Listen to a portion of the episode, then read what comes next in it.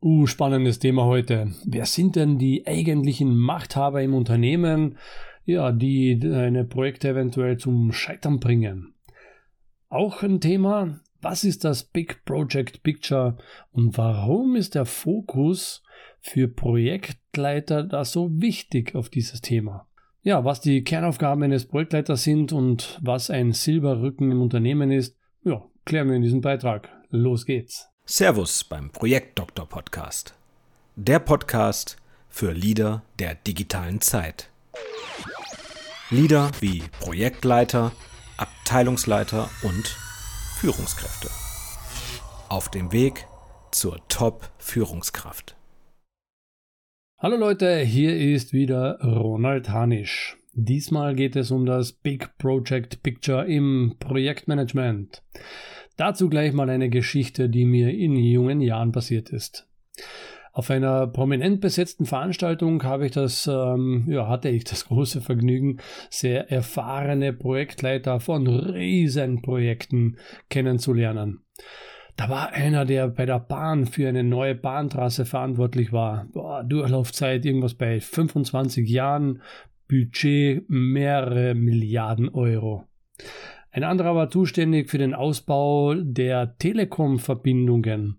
Ja, Durchlaufzeit drei Jahre, Budget ebenfalls ein großer Milliardenbetrag. Ein paar weitere mit ähm, ebenfalls recht großen Projekten und dazwischen ich vielleicht, keine Ahnung, vier, fünf Jahre Erfahrung im Projektmanagement. Höchste Budget damals äh, waren circa fünf Millionen und dennoch mit geschwellter Brust, denn so viele weltbekannte Automarken hat kein zweiter bedient.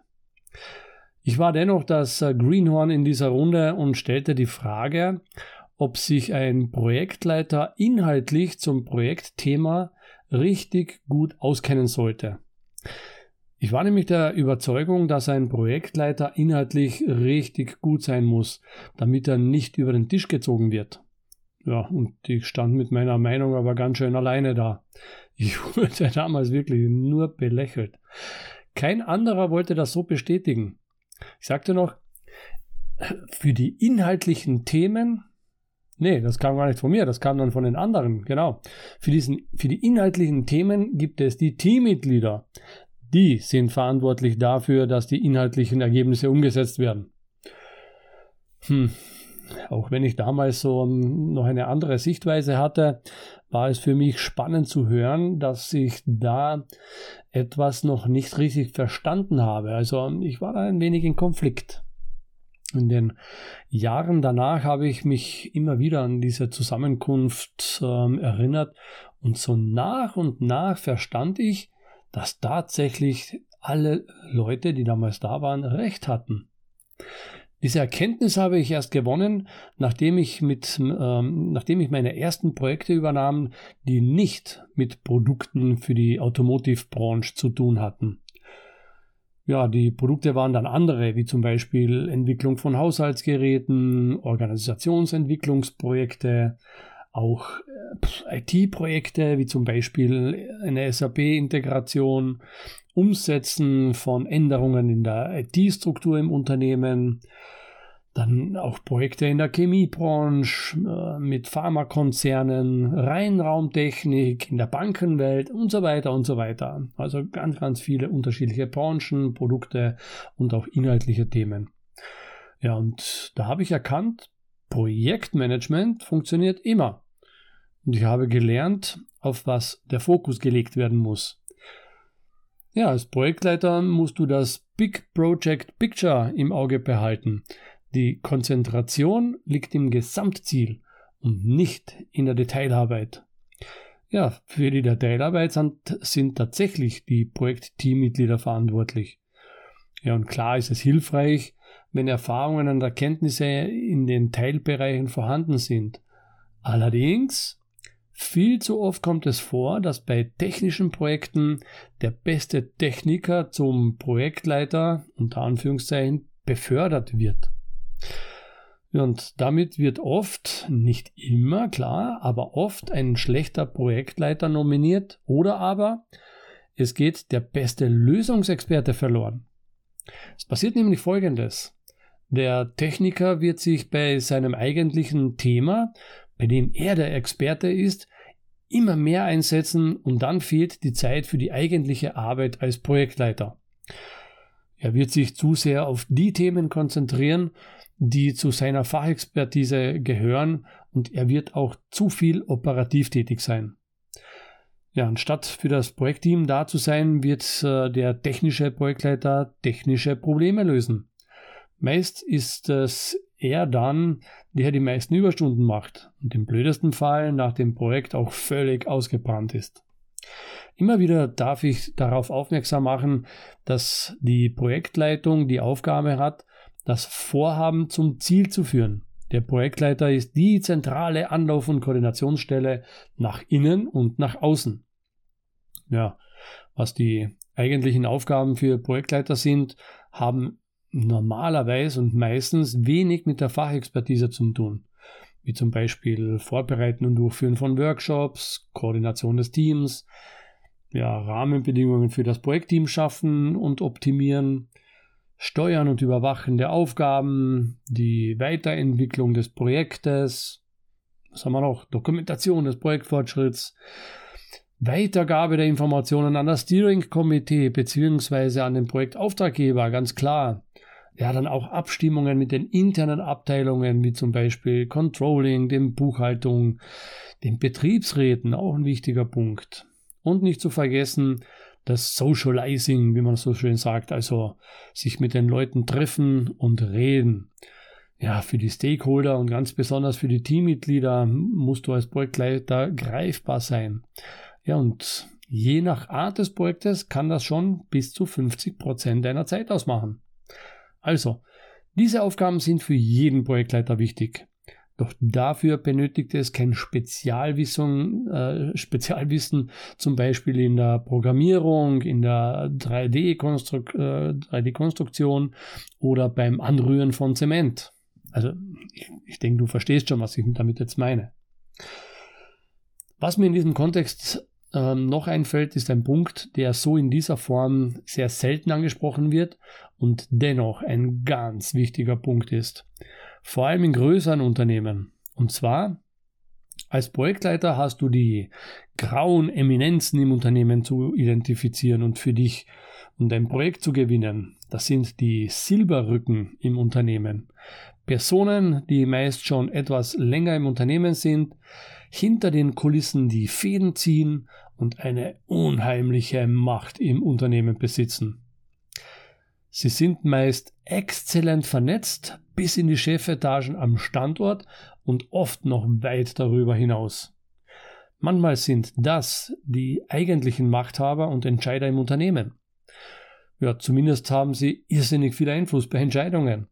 Das kann durchaus sein, dass der Silberrücken selbst gar keine Top-Management-Position innehat. Und doch ist er oder sie bei vielen wichtigen Entscheidungen involviert. Diese Person schafft es, einen wesentlichen Einfluss auf strategische Ausrichtungen zu haben. Entweder aktiv, indem sie angesprochen wird, oder auf unkonventionelle Art, indem Informationen gesteuert werden. Wenn also Entscheidungen anstehen, dann ist es sinnvoll, diesen Silberrücken für sein Vorhaben gewonnen zu haben, beziehungsweise dessen Zugang zu kennen. Wer sich mit der Person im Hintergrund gut versteht, ja, der hat bereits den halben Weg erreicht. Ohne diese Person gibt es allerdings oft gar keine Chance, seine Ideen in Unternehmen durchzubringen. In einem Unternehmen waren es äh, mehrere Sekretärinnen, die tief in die Entscheidungsfindungen verwickelt waren. Ja, und vielleicht sind sie es immer noch. Sie wurden immer als erstes informiert und haben Informationen verteilt oder eben nicht verteilt. Alles, ähm, alles okay, es, es war alles im, im, sagen wir, legalen Rahmen. Und doch kam es darauf an, wie Informationen weitergeleitet wurden, die für die Weiterverarbeitung maßgeblich waren. Ja, wie schnell und in welchem Kontext wurden, die, wurden diesen Entscheidern Informationen vorgelegt? Äh, bekomme ich als Projektleiter einen Termin oder werde ich zum Warten verdonnert und so weiter. In Einem Unternehmen half mir meine, ja, sagen wir mal, meine Kontaktfreudigkeit ähm, sehr und äh, ich setzte auch mein sympathischstes Lächeln ein. Damit hatte ich Informationen noch bevor diese ins Top-Management weitergeleitet wurden und ich konnte mich entsprechend vorbereiten.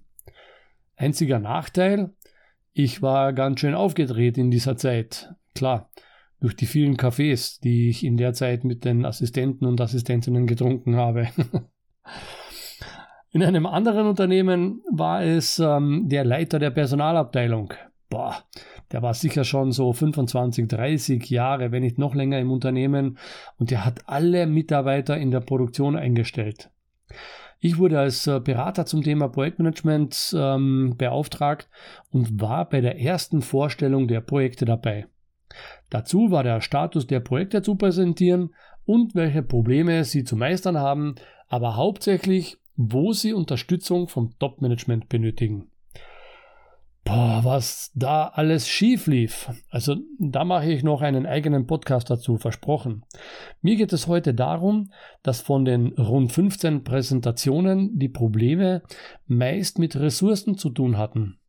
Und wenn ein Projektleiter ganz ungeschickt war, dann hat er auf diesem Thema auch noch herumgehämmert und damit unwissentlich, ja, vielleicht unwissentlich, vielleicht aber auch ganz bewusst den Leiter der Personalabteilung ans Bein gepinkelt. Das darf nicht sein. Also, ich denke, dir wird das auch klar sein. Den Projektleiter in diesem Unternehmen war das scheinbar nicht klar. Sie waren nur auf der Suche nach einem Schuldigen. Niemand suchte das Gespräch mit dem Personalleiter. Ja, ähm, er war eine sehr schwierige Persönlichkeit. Äh, er hat auch seine Macht ganz unverschämt ausgenutzt und doch gab es immer einen Weg, um von ihm Support zu bekommen. Man musste eben nur wissen, wie. Durch seine Macht und seinen Einfluss hat er regelmäßig die Projekte anlaufen lassen. Auch deswegen, um seine Vorhaben durchziehen zu können. Er war es, der das Unternehmen steuerte und niemand konnte ihn davon abhalten. Kein Abteilungsleiter, kein Topmanager und auch kein CEO. Naja, die Chefposten wurden regelmäßig neu besetzt und alle mussten sich der Macht des Personalleiters beugen.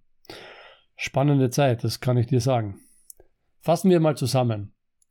Der Projektleiter muss Profi in der Bedienung von Projekttools sein, hervorragende, äh, hervorragende soziale Kompetenz haben, belastbar sein und ausgezeichnet kommunizieren können. Besonders dann, wenn es um die Silberrücken im Unternehmen geht, äh, die unbedingt für die eigenen Projekte gewonnen werden müssen.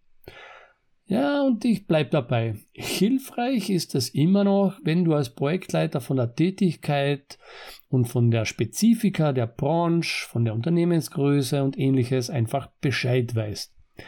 Du solltest zumindest ein wenig Erfahrung aus diesem Bereich mitbringen. Naja, ähm, als erfahrener Projektleiter hast du normalerweise sowieso so viele Einblicke aus den unterschiedlichsten Bereichen und Branchen, dass da einiges hängen geblieben ist. Außerdem ähneln sich ja einige Themen in den Unternehmen. Und dennoch nochmals ein sehr wichtiger Punkt, der Projektleiter muss und vielleicht noch konkreter, er darf nicht der beste Techniker sein. Der ist als Teammitglied viel, viel hilfreicher. Als Leader bist du es gewohnt, Aufgaben zu verteilen, Entscheidungen zu treffen und du weißt, wie du mit dem Druck seitens des Top-Managements und seitens des Teams umgehen musst, damit du mit deinem Projekt im Rennen bleibst. Und lerne unbedingt die formellen und informellen Machthaber kennen und wie deren Netzwerke funktionieren. Ja, noch was. Gute Kommunikatoren zeigen Interesse an den menschlichen Bedürfnissen. Ja, sie sind also gute Zuhörer und reden selbst am wenigsten. Das gefällt nicht nur den Sekretärinnen. Denn du weißt ja, Projekte funktionieren, wenn du es willst. Ronald Anisch, der Projektdoktor. Hat dir die heutige Folge gefallen? Was nimmst du für dich mit und wie konnte dir der Projektdoktor heute helfen? Mit welchen Aussagen konnte Ronald Hanisch dich heute überraschen und begeistern? Melde dich direkt bei ihm zurück, schreibe ihm und sende ihm dein Feedback. Besuche die Social Media Seiten, abonniere den YouTube-Kanal und stöbere durch seine Vorträge. Und wenn du magst, bestelle sein Buch Das Ende des Projektmanagements. Obwohl, das ist ohnehin schon ein Bestseller. Viel Erfolg in deinen Projekten, in und mit deinem Unternehmen und vor allem im Leben.